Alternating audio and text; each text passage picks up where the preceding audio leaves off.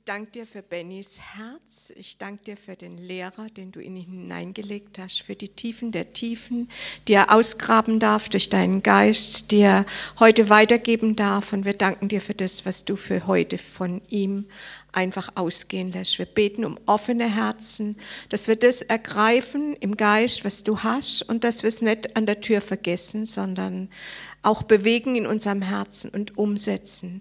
Ich segne, was du tust jetzt in der Zeit der Predigt und der Lehre und ich danke dir dafür in deinem Namen. Amen.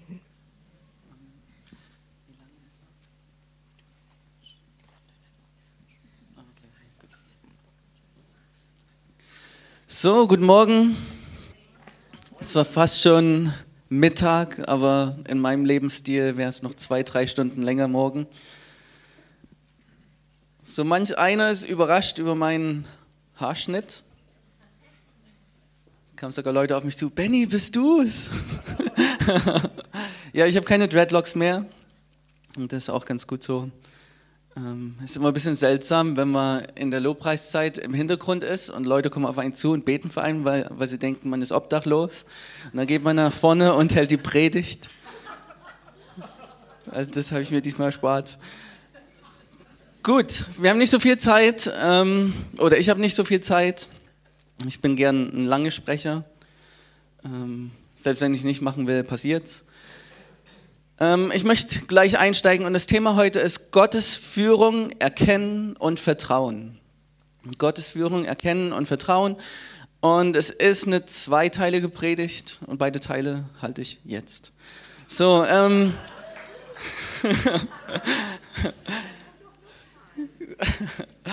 genau, also der erste Teil, im ersten Teil, also erstmal prinzipiell, worum es geht. Es geht um diesen Punkt, an dem wir uns immer wieder mal finden, wo wir eine Idee haben oder wir spüren, vielleicht geht es in eine neue Richtung, neuer Job, neuer neue Ort, Umzug, irgendwie sowas. Und wir haben eine Idee und wir spüren, da ist irgendwie was dahinter vielleicht. Du hast es auf dem Herzen jetzt ist die große Frage, ist es wirklich Gottes Wille? Ist es wirklich von Gott oder ist es bloß mein, sind es bloß meine eigenen Hirngespinste? Wie können wir das unterscheiden? Und dann, das, wär, das wird mehr oder weniger der erste Teil, wo ich zehn Punkte einfach euch nahelegen möchte, wie Gott es manchmal unterstützt und ähm, einfach klar zeigt, hey, ich stecke dahinter und nicht nur dein eigener Kopf.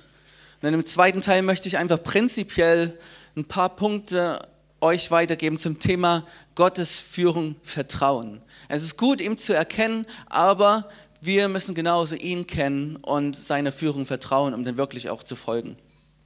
Und gerade wenn es um Gottes Führung geht, in meinem eigenen Leben, aber auch in vielen Leben von den Leuten um mich herum, sehe ich immer wieder, wir stressen uns ab, wir stressen uns ewig ab, Vielleicht ist es Gott, vielleicht ist es nicht Gott und dies, das und jenes. Und ich möchte auf ein paar Punkte eingehen, die das vielleicht ein bisschen eingrenzen.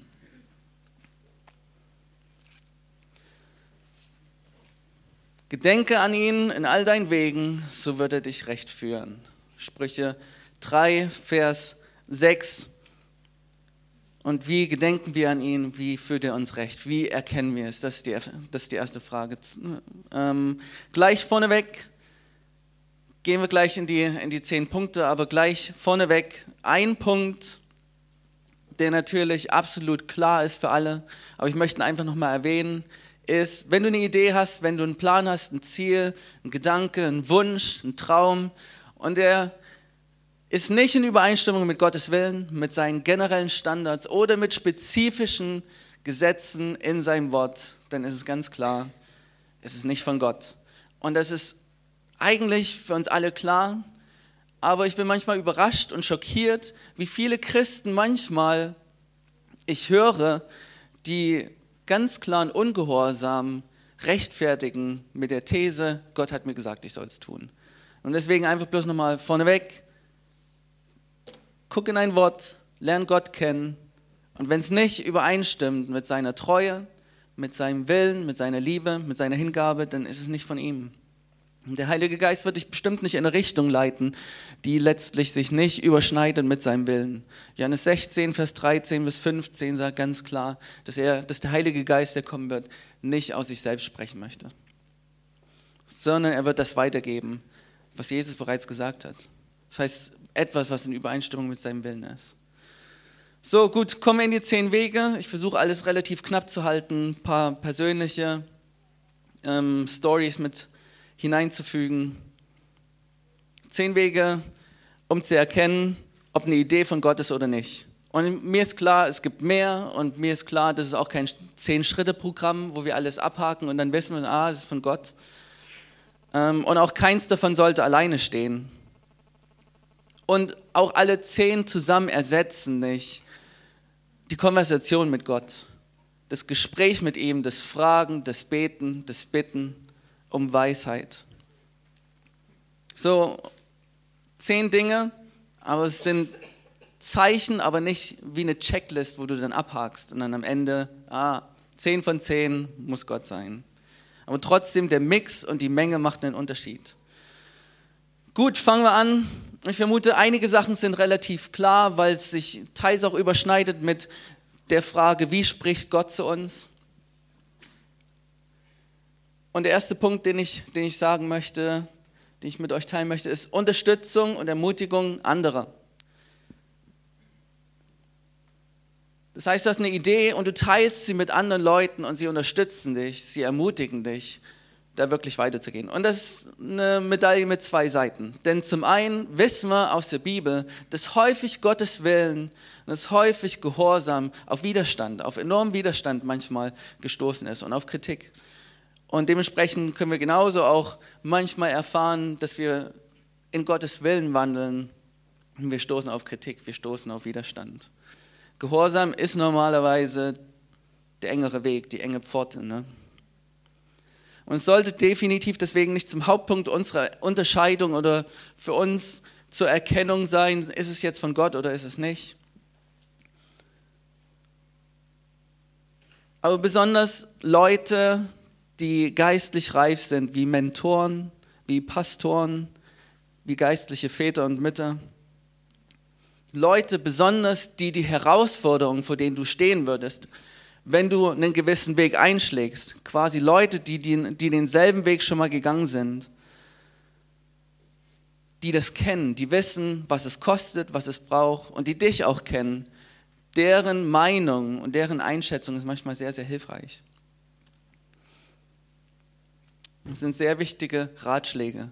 Als ich damals Theologie studieren wollte, als mir das so in den Kopf gekommen ist und dachte, es wäre Gottes Wille, habe ich gerade von Pastoren das beste Feedback bekommen. Denn sie wussten, was es bedeutet, was ein Theologiestudium kostet. Und damit meine ich nicht zwangsweise finanziell, sondern nervlich. Ähm, die Ups und Downs und auch was es in einem Charakter von einer Person braucht, um wirklich in so einem Job eines Pastors oder Theologen letzten Endes agieren zu können.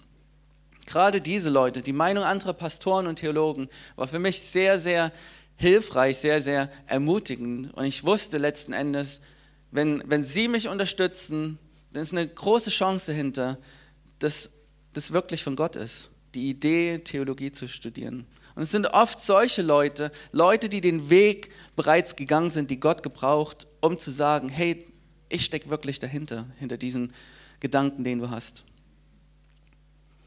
Und prinzipiell ist es eine Erfahrung in meinem Leben, auch wenn du natürlich manchmal Kritiker hast und Leute, die gegen deinen oder gegen Gottes Willen letzten Endes sprechen.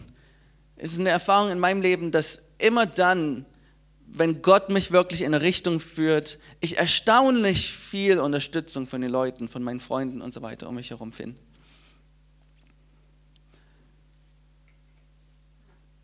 Und es sieht manchmal so aus. Als ich angefangen habe, das war 2007, hat Gott angefangen, in mein Leben hineinzusprechen und zu sagen, dass ich Missionar in Japan sein werde. Und am Anfang natürlich durch die Testphase durchgegangen, ist es wirklich Gott, bin ich verrückt oder was weiß ich. Und ein bisschen Zeit ist vergangen und ich habe es mit immer mehr Leuten geteilt. Und ich würde prinzipiell nicht ermutigen, gleich beim ersten Gedanken das mit tausend Leuten zu teilen. Das ist manchmal nicht hilfreich und hilft auch in den meisten Fällen nicht wirklich, dann für sich selbst zu gucken, ist es Gott oder nicht. Aber ich habe angefangen, mehr und mehr das zu teilen. Und was passiert ist in den Leuten um mich herum, war, dass sie angefangen haben, nicht nur zu sehen, hey, Benny könnte vielleicht irgendwann mal Missionar in Japan sein, sondern mich so zu behandeln, als wäre das Teil meiner Identität, Teil meiner Berufung. Und jedes Mal, wenn dann irgendwo Japan äh, ähm, genannt wurde, gucken sie dann zu mir zurück oder sehen finanziell in mich hinein oder sprechen mich schon an als Missionar für Japan oder was weiß ich. Und das sind Kleinigkeiten, aber es ist so eine Unterstützung von anderen Leuten, die man manchmal erfährt und die für mich ganz, ganz wichtig war. Und eine Ermutigung gerade bei, bei dem Punkt ähm, Unterstützung anderer, wenn es darum geht, Gottes Willen herauszufinden. Eine Ermutigung gerade an die jüngere, jüngere Generation, in die ich vielleicht noch mit reinzähle. Die Unterstützung deiner Eltern ist nicht immer der beste Indikator dafür, ob es Gottes Wille ist oder nicht. Ich kenne viele Fälle, wo die mangelnde Unterstützung der Eltern letzten Endes nicht bedeutet hat, dass es nicht Gottes Wille war. Und dann möchte ich genauso sagen, du ehrst deine Eltern, die, die dich in die Welt hineingebracht hast, haben, am meisten, indem du das wirst, und alles davon wirst, was du sein sollst, indem du in eine Berufung eintrittst, auch wenn es vielleicht deine Eltern nicht zwangsweise verstehen. Und noch ein weiterer Punkt, Jesus ruft ihm zu folgen und es ist das, was er jedes Mal gesagt hat, folg mir. Matthäus 4, 19 zum Beispiel, beinhaltet immer den Ruf, Vater und Mutter zu verlassen und nur ihm anzuhangen. Das sehen wir zum Beispiel im Psalm 45, Vers 11 bis 12. Höre, Tochter, sieh und neige dein Ohr, vergiss dein Volk und dein Vaterhaus. Den König verlangt nach deiner Schönheit, denn er ist dein Herr und du sollst ihm huldigen. Und dann bringt Paulus dieses ganze Konstrukt von Vater und Mutter verlassen und ihm anhang, anhängen in Epheser 5, sagt er. Darum wird ein Mann Vater und Mutter verlassen und an seine, seine Frau hängen. Und die zwei werden ein Fleisch sein. Und dann sagt er, dies Geheimnis ist groß, ich deute es aber auf Christus und die Gemeinde. Das ist immer ein Aspekt auch von Vater und Mutter verlassen. Okay, das war gratis. Kommen wir zum zweiten. Der zweite Punkt, zweiter Indikator dafür, dass eine Idee, die du hast, wirklich von Gottes ist, dass du dich immer mehr ertappst, in Tagträume über diese Sachen nachzudenken, zu träumen, dich darin zu sehen. Du ertappst dich, Szenen in deinem Kopf zu haben, wo du in dem lebst bereits, was du dir wünschst. Und es passiert ganz natürlich und ganz häufig. Du setzt dich nicht hin und sagst, ich träume jetzt mal ein bisschen darüber, sondern es, du ertappst dich einfach wieder und wieder da drin. Und das ist der Punkt, wo nicht nur andere anfangen, dich so zu behandeln, als wäre das was Gott über dich gesprochen hat, bereits Realität, sondern wo du selbst anfängst, dich immer mehr darin zu sehen, wo ein Wunsch, ein Traum immer mehr zu deiner eigenen Identität gehört.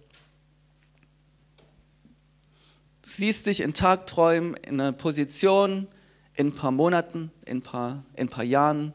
Du lebst bereits da drin. Und ich glaube, manchmal sind das so kleine Downloads, die Gott uns gibt, wo er uns zeigt und uns ermutigt zu sagen, das Ding hat einen Purpose, das Ding hat eine Absicht, da steckt eine Vision dahinter, da steckt ein Ziel dahinter, was ich beabsichtige.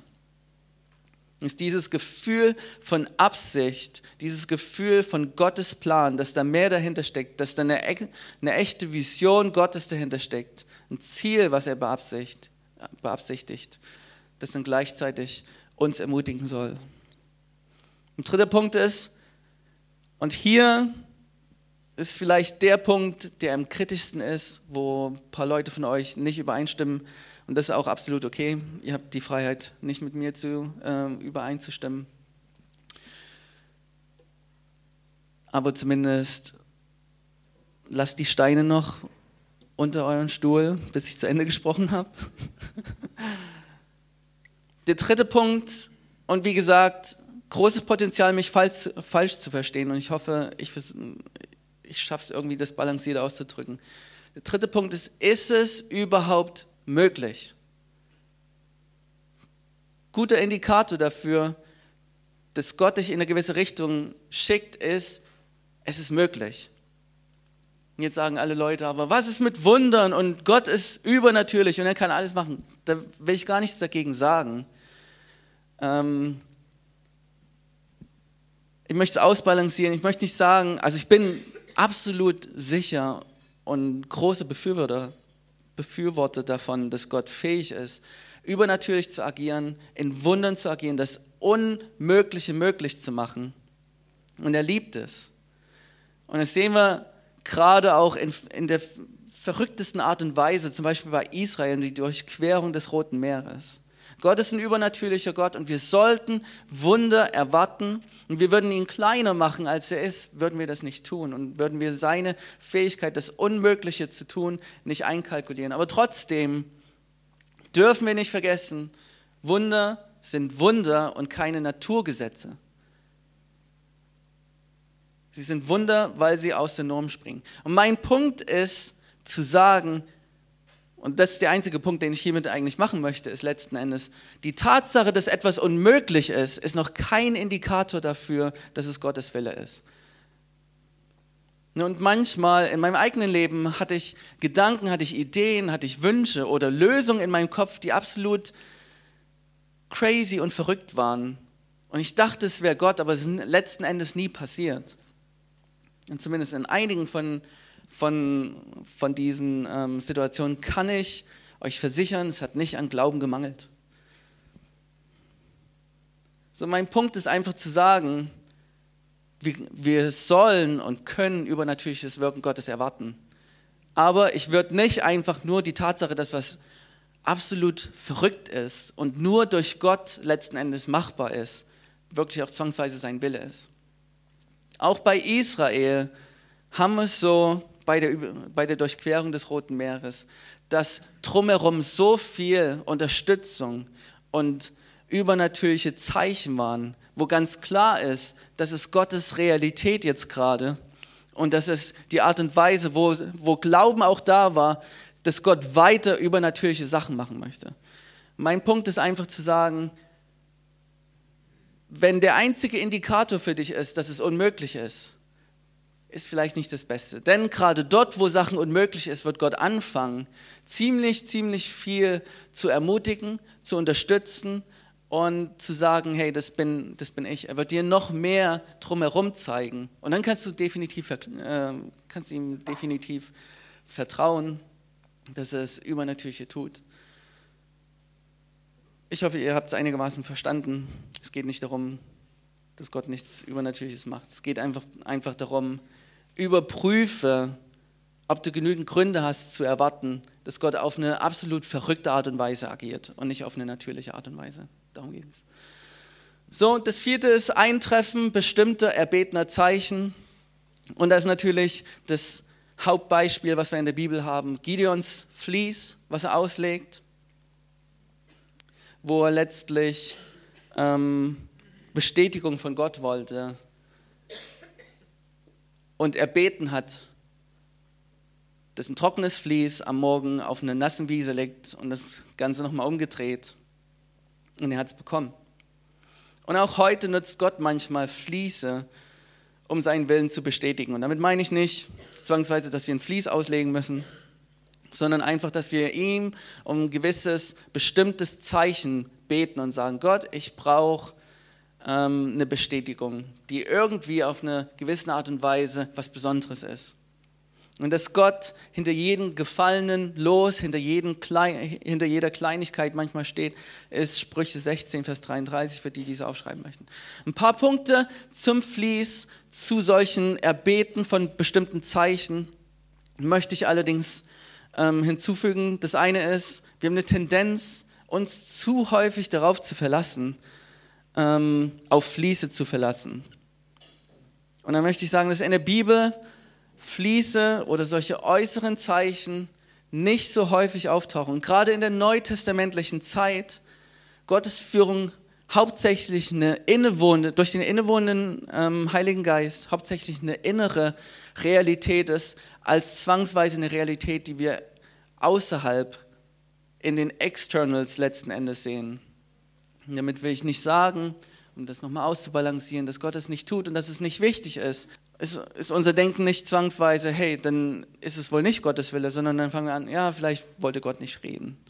Ne? Und wir, wir stehen in dieser Tendenz, in dieser Gefahr, nur selektiv das zu sehen und das zu akzeptieren, was das unterstützt, was wir bereits sehen wollen. Ne? Ich möchte bloß sagen, dass Fließe auslegen oder um gewisse besondere Zeichen beten kein Spiel ist, sondern wir sollten für uns eine Entscheidung treffen, wenn wir sowas machen, egal was das, was das Ergebnis letzten Endes ist, ich akzeptiere es, selbst wenn es mir nicht gefällt. Und ein dritter Vorschlag, gerade was Fließe angeht, wäre ein Vorschlag von mir, den ich euch weitergeben möchte, ist, macht nicht zwangsweise was absolut Abstruses wie ein Fließ auslegen. Ist gut und ich habe nichts dagegen. Aber die eine Sache, die ich viel effektiver finde, ist, sucht euch Dinge, die letzten Endes mehr oder weniger Voraussetzung sind für das, was ihr letzten Endes tun wollt oder wo ihr die Idee habt oder den Gedanken, dass es Gottes Wille ist. Ich habe in den, in den Staaten studiert, in Amerika, und als ich die Idee bekommen hatte, 2010 habe ich auch ziemlich lange drüber nachgedacht, ist es jetzt Gottes Wille, gebetet und gebetet und gebetet. Selbst nach Monaten war ich mir noch, war ich mir noch nicht wirklich sicher, dass es, dass es von Gott war.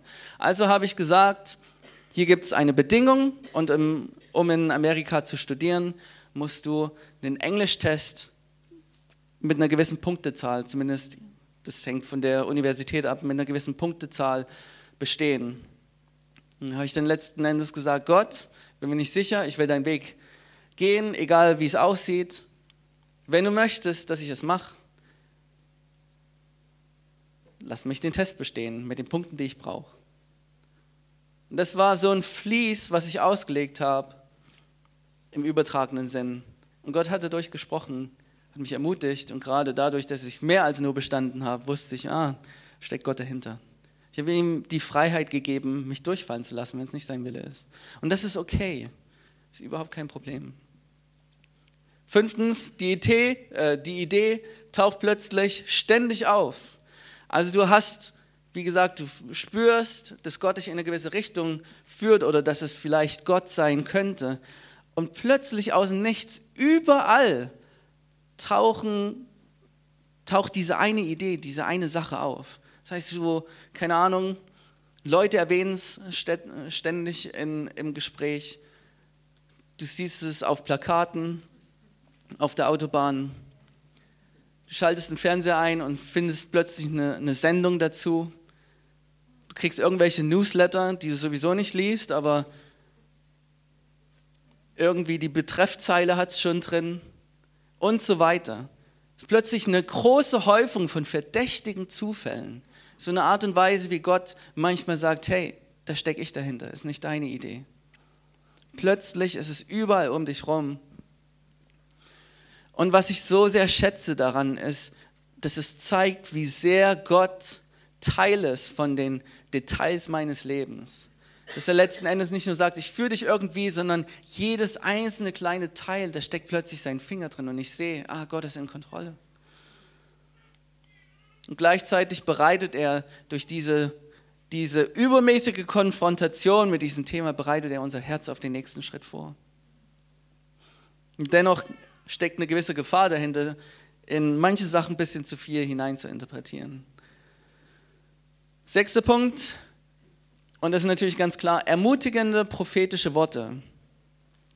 1. Korinther 14, Vers 3 sagt, dass prophetische Rede zur Erbauung, Ermahnung und zur Tröstung ist. Letzten Endes die Hauptfunktion der prophetischen Rede ist nicht zwangsweise im Neuen Testament Wegweisung, sondern Ermutigung. Und das heißt, Gott hat prophetische Rede eingesetzt, damit, wenn er uns in eine Richtung führt, er andere Leute zu uns bringt, die vielleicht überhaupt nichts davon wissen. Und deswegen auch meine Ermutigung, wenn ihr eine neue Idee habt, die noch relativ frisch ist, sagt niemandem was davon, sondern lasst es Gott auf wunderbare Art und Weise, zum Beispiel prophetisch bestätigen.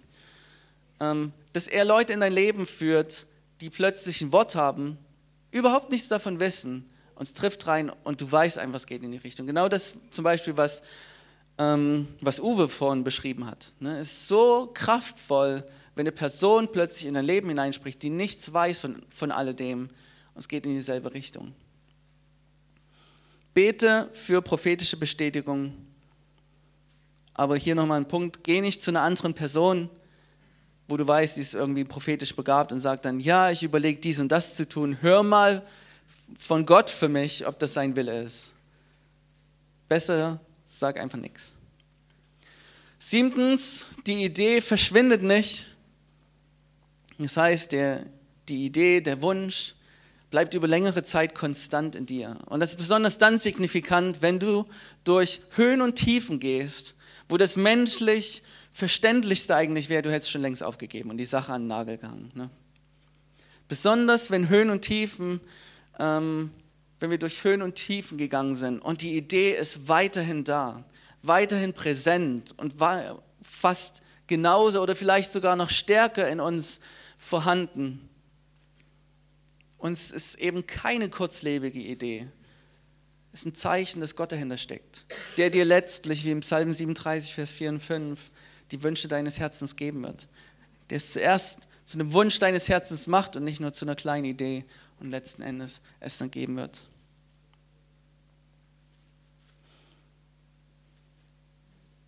Und hier nochmal kleiner Punkt, die Höhen und Tiefen oder durch Höhen und Tiefen zu gehen mit deiner neuen Idee, mit deinem neuen Gedanken, ist gerade in der Anfangszeit was ganz Normales. Nur nichts damit zu tun, ob es jetzt Gottes Wille ist oder nicht.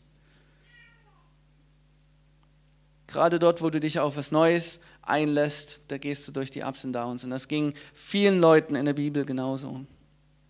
Achtens, tiefes Gefühl, ein tiefes Gefühl, dass es das Richtige ist sowas wie ein inneres Zeugnis von Gott im Herzen. So ein Frieden, übernatürlichen Frieden oder irrationales Gefühl, einfach, dass es das Richtige ist. Und das heißt nicht, dass er nicht manchmal ein gewisses Abstressen über gewisse Details wie die Finanzen oder Gottes Zeitplan oder was weiß ich dabei sein kann. Du magst vielleicht noch nicht das Geld haben, das zu tun, was du möchtest, oder es gibt andere Gründe, die dagegen sprechen. Aber du weißt einfach, du spürst im Herzen, das ist das Richtige zu machen, das ist das Richtige zu erwarten, das ist die richtige Richtung einzuschlagen das aus meiner Sicht ist eine der wichtigeren Zeichen von all denen, die ich bisher ähm, aufgezählt habe. Neuntens, eine zunehmende Erwartung in seiner Gegenwart. Das ist auch ein sehr, sehr wichtiges Zeichen. Dort, wo du in seiner Gegenwart bist, dort, wo du zum Beispiel zu einer Worship Night gehst und du gehst voll auf und Gott ist wirklich an dem Punkt in deinem Herzen und du bist an dem Punkt in deinem Leben, wo er wirklich dein Ein und alles ist. Was meistens passiert in seiner Gegenwart. Ne? Wo du weißt, wo du so bereit bist, alles hinzulegen, weil du so aufgegangen bist und eingetaucht bist in seine Gegenwart. Und wenn an diesem Ort die Idee noch stärker in dir, in dir da ist, wenn dann noch mehr Glauben da ist, wenn du nicht spürst, dass er dich dazu ruft, es aufzugeben, umso klarer ist es, dass es von ihm kommt. Ich würde es den Gegenwartstest nennen. Und es ist einer der wichtigsten Tests für mich persönlich, zu gucken, dort, wo ich ganz verliebt bin in ihm, wie sehe ich die Sache dann? Und letzten Endes, zehnter Punkt, Türen öffnen sich. Und letzten Endes fällt und steht damit alles. Es ist gut, wenn, wenn du dir noch so sicher bist, dass es Gottes Wille ist, aber wenn letzten Endes sich nie eine Tür öffnet, steht die Frage, war es wirklich Gott? Er ist treu und er hält, was er verspricht. Und er öffnet Türen mit der Berufung, mit dem Ruf. Jetzt, um das nochmal auszubalancieren, das heißt nicht, dass zwangsweise immer gleich sich Türen öffnen. Das heißt auch nicht, dass dann nicht manchmal Jahre, teils Jahrzehnte zwischen Verheißung und Erfüllung liegen können. Gucken wir zum Beispiel Josefs Traum an, über seine Brüder zu herrschen. Es hat Jahre gedauert. Gucken wir Davids Prophetie an, König von Israel zu werden. Hat Jahrzehnte gebraucht. Es liegen teils Jahrzehnte zwischen Verheißung und Erfüllung. Das ist eine sehr normale Erfahrung für die Leute der Bibel und für viele hingegebene Christen. Frag jemand, der schon ein bisschen unterwegs ist mit Gott, er kennt das. Ich glaube, die meisten von euch kennen es aus dem persönlichen Leben genauso. Als mir Gott damals 2007 Japan aufs Herz gelegt hat, ich angefangen habe, die Sprache zu lernen, mich mit der Kultur auseinanderzusetzen, ähm, wirklich versucht habe, also geguckt habe, wie kann der Ruf, Missionar in Japan zu werden, wie kann der Realität werden? Und ich habe nach offenen Türen gesucht und es waren keine da für die nächsten vier Jahre. Und zum Glück waren es keine Jahrzehnte, die ich warten musste, aber ich hatte keine offene Tür, egal wie, wie stark ich versucht habe, eine Tür zu finden, bis 2011. Vier Jahre später ging dann plötzlich eine Tür auf. Auch wenn keine Tür manchmal am Anfang gleich aufgeht, wenn Gott keinen Weg macht, dass es Realität werden kann, bleib dran. Bleib dran. Gott hat Wege vorbereitet, manchmal tief in der Zukunft. Und gerade in Lukas 18, Vers 1 ermutigt er uns, dran zu bleiben, das, die Hoffnung nicht zu verlieren, gerade in Verspätung. Und allerdings, und hier nochmal eine weitere Ausbalancierung, ich balanciere mich mal gern aus, damit es andere nicht tun müssen für mich, damit ich nicht als Heretiker hier stehe. Allerdings nicht jede Tür, die sich öffnet, ist eine Einladung von Gott. Und das ist uns genauso klar. Abrahams Verheißung eines Sohnes und dann das Angebot, mit Hagar zu schlafen, klang und sah aus wie ein Schritt Richtung Erfüllung der Verheißung. Ne? Aber es war ein falscher Kompromiss. Und hier ist nochmal klar, auch eine offene Tür entbindet uns nicht von unserer Pflicht, mit ihm drüber zu reden. Gut, so viel zum ersten Teil, Gottes, ähm, Gottes Willen erkennen in, in aller Kürze und in aller Würze. Und ich denke, manche von euch ist jetzt toll, Benny. Jetzt bin ich verwirrter als vorher mit den ganzen Ausbalancieren. Letzten Endes ist ja trotzdem alles vage. Und hier komme ich genau zum zweiten Punkt, Gottes Führung, Vertrauen und möchte den ganzen ersten Teil auch nochmal ausbalancieren für euch. Gut, mit den ersten zehn Punkten wollte ich euch eine Perspektive geben und jetzt möchte ich das Ganze nochmal in eine Perspektive rücken, wo wir nicht darüber nachdenken, was sind jetzt Schritte, sondern wer ist er. Hier sind vier Prinzipien, die ich euch weitergeben möchte die hier absolut helfen, Sinn aus dem Ganzen zu machen und sich nicht abzustressen. Selbst mit zehn Punkten kannst du dich super abstressen. Erstens, es gibt keine hundertprozentige Sicherheit. Nie. Wir reden hier von einer Beziehung. Nicht zwangsweise von einem Job, den Gott uns gibt. Wir reden hauptsächlich von einer Beziehung. In einer Beziehung gibt es nie hundertprozentige Sicherheit. Es ist immer, es geht immer um Vertrauen. Und ich möchte diese Illusion einfach wegnehmen von uns, dass es hundertprozentige Sicherheit gibt. Das war Gott und jetzt machen wir das und alles wird gut gehen. Denn es gibt es nicht. Glauben, darum geht's. Vertrauen, darum geht's. Und es ist immer ein Wagnis. Und hier an dieser Stelle möchte ich nochmal sagen, unser Bedürfnis, Gottes Reden bestätigt zu bekommen, ist wie eine bodenlose Tonne. Ne, vielleicht kennt das, ihr, ihr bittet Gott um eine Bestätigung, ihr bekommt eine Bestätigung und einen Tag später bittet ihr um die nächste Bestätigung. Und du erreichst nie den Punkt, wo dieses Bedürfnis, eine Bestätigung zu bekommen, wirklich sicher zu sein, letzten Endes erfüllt ist. Du kommst immer wieder zurück, immer wieder zurück und es ist nie genug. Der Hunger ist nie gesättigt. Und das heißt letzten Endes, wenn wir erwarten oder wenn wir so lange warten letzten Endes, bis wir volle Sicherheit haben, dann verpassen wir es eigentlich. Denn Gott geht es letzten Endes nicht darum, uns 100% Sicherheit zu geben. Gott geht es darum, dass wir Glauben haben. Habakkuk 2, Vers 4. Siehe, wer halsstarrig ist, der wird keine Ruhe in seinem Herzen haben. Der Gerechte aber wird durch seinen Glauben leben. Und manchmal sind wir so halsstarrig, dass wir sagen, nur wenn ich absolut sicher bin, dass es wirklich von Gott ist, nur wenn ich absolut sicher bin, dass alles okay ist, dann werde ich es machen. Und du wirst keine Ruhe finden. Aber wenn du aus Glauben lebst, dann findest du Ruhe. Das heißt nicht, dass er nicht ein gewisses Risiko ist. Glaube bedeutet Risiko, wie John Wimber immer gern gesagt hat. Aber wie gesagt, Gott möchte nicht mal zwangsweise, dass wir in Sicherheit oder mit Sicherheit leben. Sondern möchte, dass wir Glauben haben, der bereit ist, Wagnisse und Risiken mit ihm einzugehen. Glaube wird immer eine Notwendigkeit sein. Und ich finde, Mose, manche von euch kennen vielleicht dieses, dieses Beispiel von Mose. Mose in 2. Mose, Vers 3. Das ist die Berufungsgeschichte von Mose. Und er ist an diesem brennenden Dornbusch und wird quasi von Gott gerufen, die Israeliten aus Ägypten zu führen.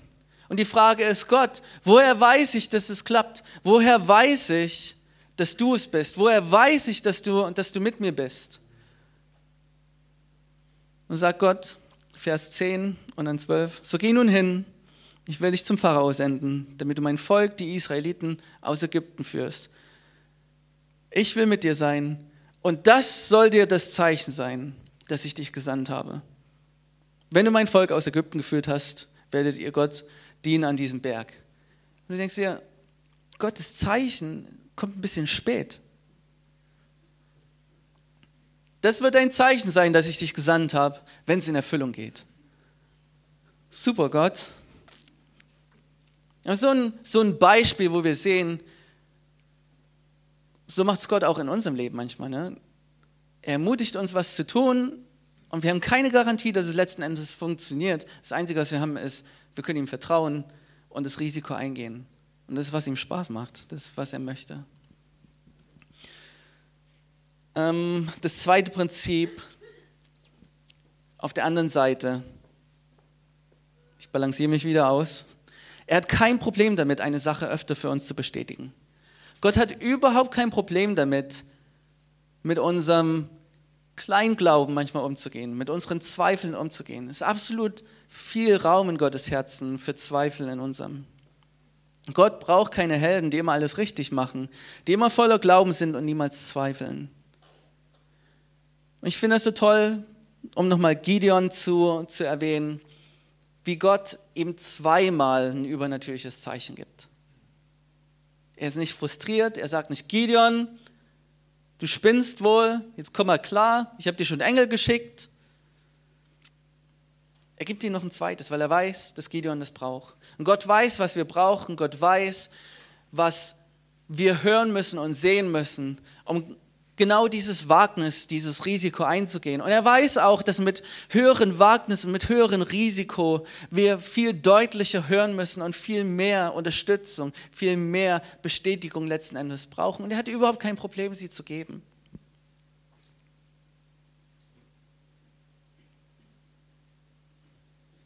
Jetzt kommen wir in die wichtigeren Themen rein. Nächstes Prinzip. Vergiss niemals, er ist ein guter Leiter.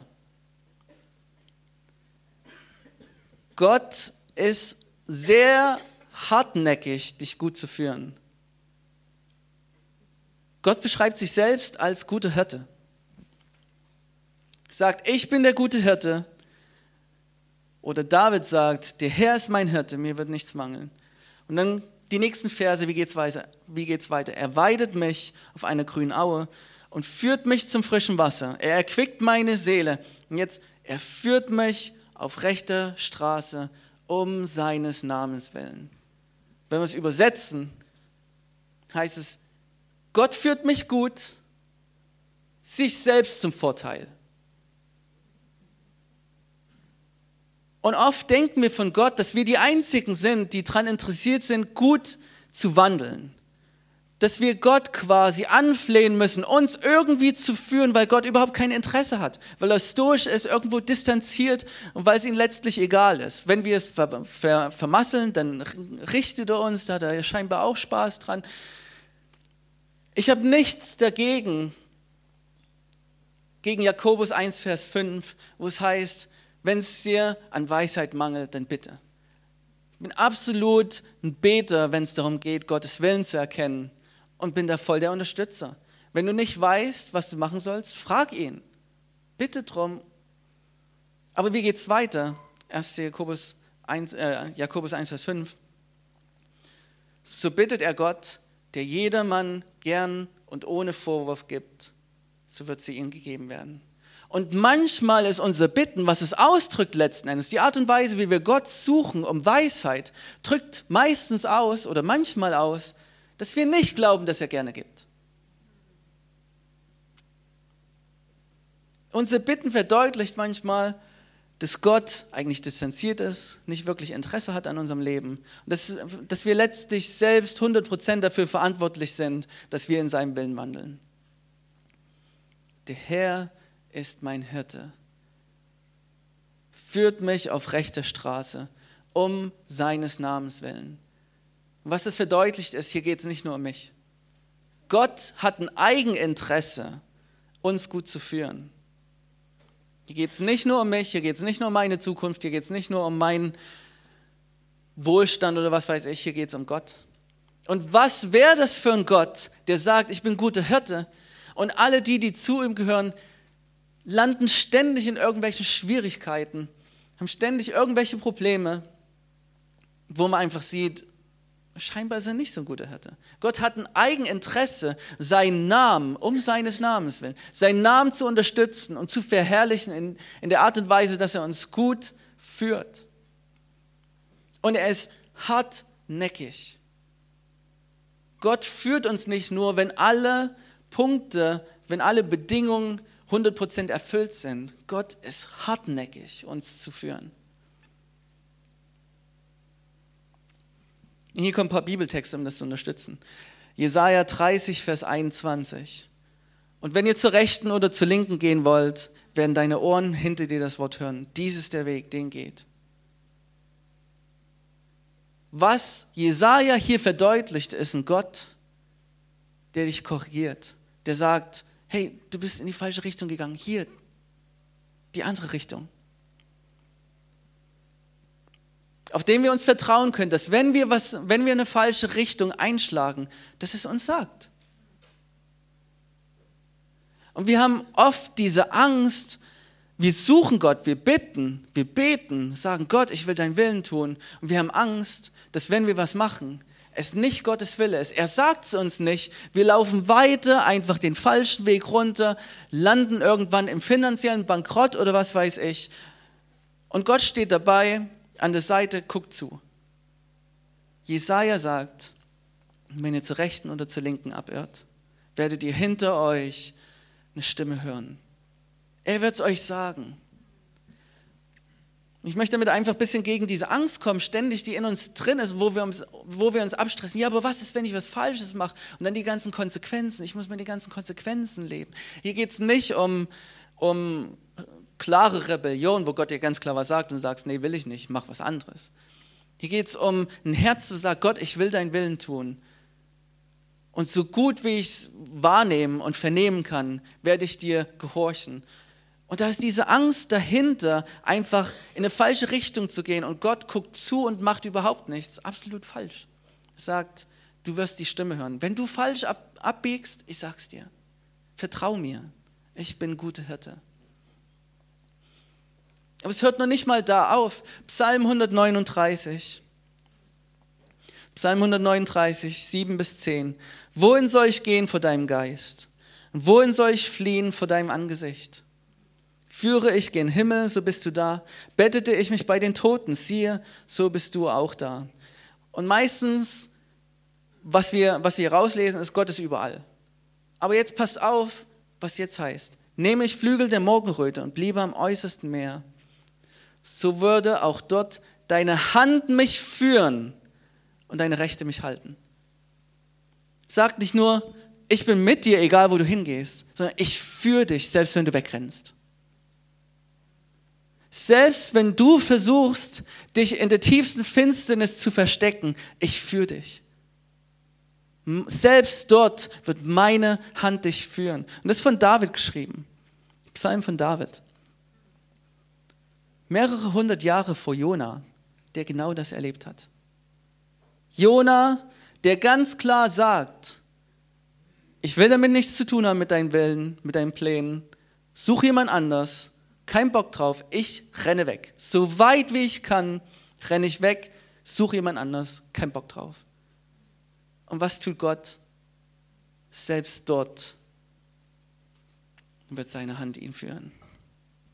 Letzten Endes macht Jona genau das und nicht widerwillig letzten Endes, wenn man Jona 2 liest, sondern Jona entscheidet sich im Bauch des Fisches, sagt er, ich bin nicht mehr einer, der untreu ist, sondern ich bin jemand, der seine Entscheidung, seine Eide dem Herrn erfüllt. Das heißt, da ist plötzlich sein Herz mit dahinter. Gott hat nicht aufgehört, ihn zu führen, obwohl Jona weggerannt ist. So hartnäckig ist Gott darin, uns gut zu führen, dass er nicht nur dann führt, wenn alles perfekt ist, dass er nicht nur dann führt, wenn wir zwar wollen, aber unfähig sind, sondern dass er genau auch dann an uns dran bleibt, wenn wir mutwillig wegrennen. Jona. Sprüche 16, Vers 9. Des Menschen Herz erdenkt sich seinen Weg, aber der Herr allein lenkt seinen Schritt. So hartnäckig ist Gott uns gut zu führen. So, und jetzt möchte ich langsam zum Schluss kommen und noch einen Aspekt hervorheben, gerade dort, wo wir Gott folgen. Und das ist unser Vertrauen, setzen wir in eine Person, nicht in eine ideale Zukunft.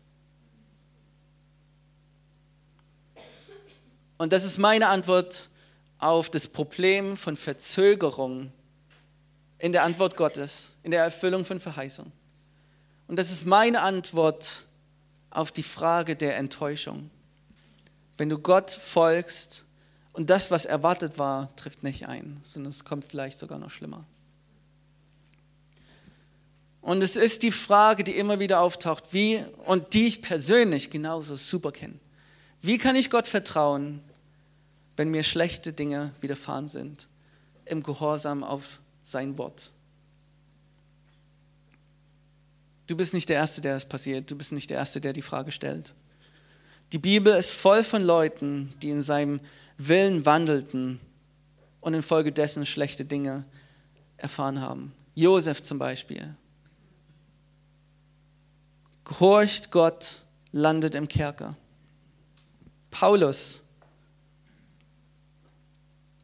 kriegt Steine gegen den Kopf, auch ohne Heresie. Abraham erlebt Schmerz. Johannes der Täufer tut alles, erfüllt seine Berufung. Wo landet er? Im Knast. Letztlich enthauptet. Hiob heißt es, gerecht gewandelt ist. Gottes Willen letztlich erfüllt hat in seinem Alltag und auch David. Und wir könnten die Liste weiterführen. Ich möchte einfach bloß zeigen, hey, das ist nicht nur eine persönliche Erfahrung, mit der du klarkommst, das ist eine Erfahrung von vielen Heiligen in der Bibel, in der Kirchengeschichte. Und ist es nicht gerade ein Zeichen von mehr Vertrauen, wenn ich ihm vertraue und es gibt keine Gründe dafür? Es ist nicht gerade dort ein Vertrauen, ein echtes, tiefes Vertrauen. Zeigt es nicht gerade dort, dass ich ihm tief vertraue, wenn ich eigentlich Gründe hätte, ihn zu misstrauen? Ist es nicht gerade in solchen Momenten, dass echtes Vertrauen deutlich wird? Psalm 23, der Herr ist mein Hirte, führt mich auf rechte Straße um seines Namens willen. Wie geht's weiter? Und ob ich schon wanderte im finsteren Tal, fürchte ich kein Unglück, denn du bist bei mir. Und ob ich schon wanderte im finsteren Tal, ich dachte, du leidest mich gut. Führt mich auf rechte Straße. Anscheinend geht manchmal die rechte Straße durch ein finsteres Tal. Und geht weiter. Deckt vor mir einen Tisch im Angesicht meiner Feinde. Hey Gott, warum müssen die Feinde noch weiter um mich rum sein? Kannst, kannst du auch woanders einen Tisch decken für mich? Ne?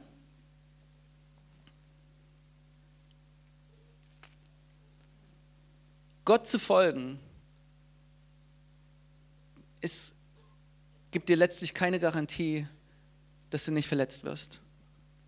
Gott zu folgen gibt dir keine Garantie, dass du nicht enttäuscht wirst. Es gibt dir auch keine Garantie, dass alles gut gehen wird. Und aus dem Boot zu steigen, gibt dir auch keine Garantie, dass es nicht Momente gibt, wo du das Gefühl hast, unterzugehen, wie Paulus, äh, Petrus. Aber hier ist der Punkt, der mir wichtig ist, bei Hiob. Und ich finde, Hiob ist so ein tolles Buch, gerade wenn es darum geht, schwierige Situationen, guter Gott, wie gehen wir damit um? Und es ist Gottes Antwort auf Hiobs Klagen. Gottes Antwort in Kapitel 38 bis 41. Vier Kapitel, wo Gott ganz klar sagt, wieder und wieder, also guckt euch die Argumentation an. Ne? Er sagt nicht, hey, Hiob, du hast das falsch verstanden, das war ich eigentlich nicht, das war der Feind und dies, das und jenes. Er kommt gar nicht mit solchen Punkten, sondern er sagt, guck in die Natur, wie ich das geschaffen habe. Warst du da?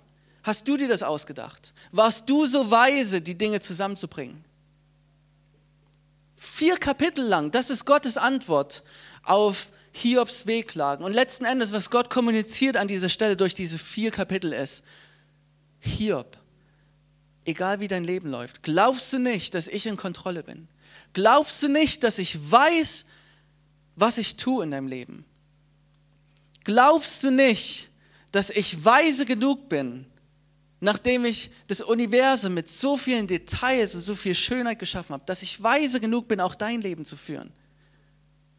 Glaubst du nicht, dass ich, der das Universum erhält, jeden jede einzelne Sekunde aus meiner eigenen Kraft, aus meinen eigenen Worten, glaubst du nicht, dass ich genauso fähig bin, dein Leben zu erhalten, dein Leben zu führen?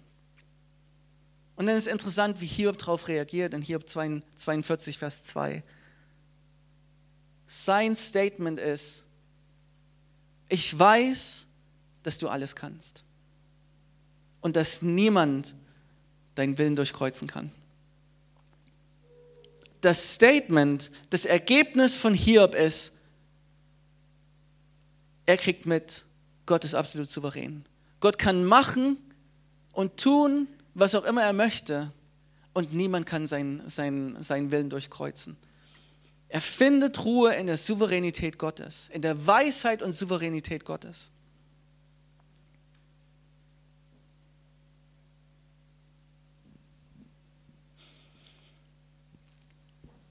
ich möchte einfach sagen, an der Stelle, wo wir Gott vertrauen, manchmal sieht es dann halt letzten Endes ein paar Schritte, wenn, wenn wir ein paar Schritte in die Richtung gehen, sieht es dann halt erstmal nicht so toll aus. Aber wir wissen, dass Gott gut ist, weil er weiß, was er tut. Er weiß, was er tut und letzten Endes werden alle Dinge zum Besten dienen.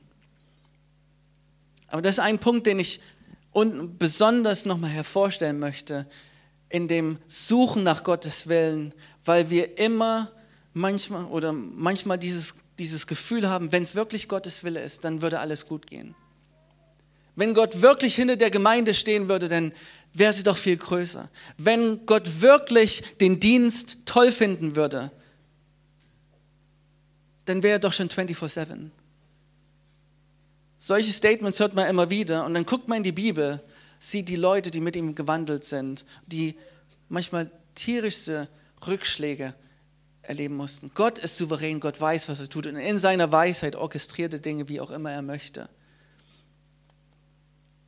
Auf eine Art und Weise, die letzten Endes zum Guten führt.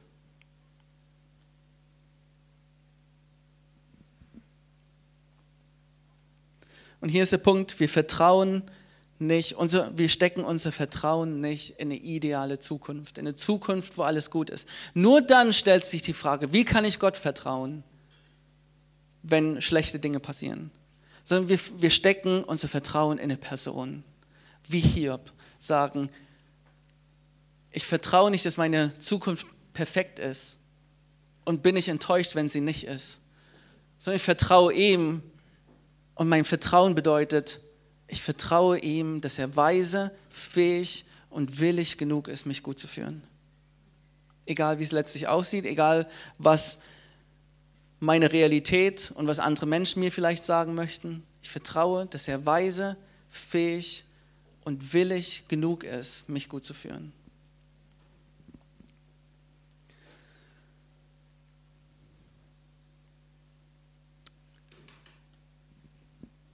Amen.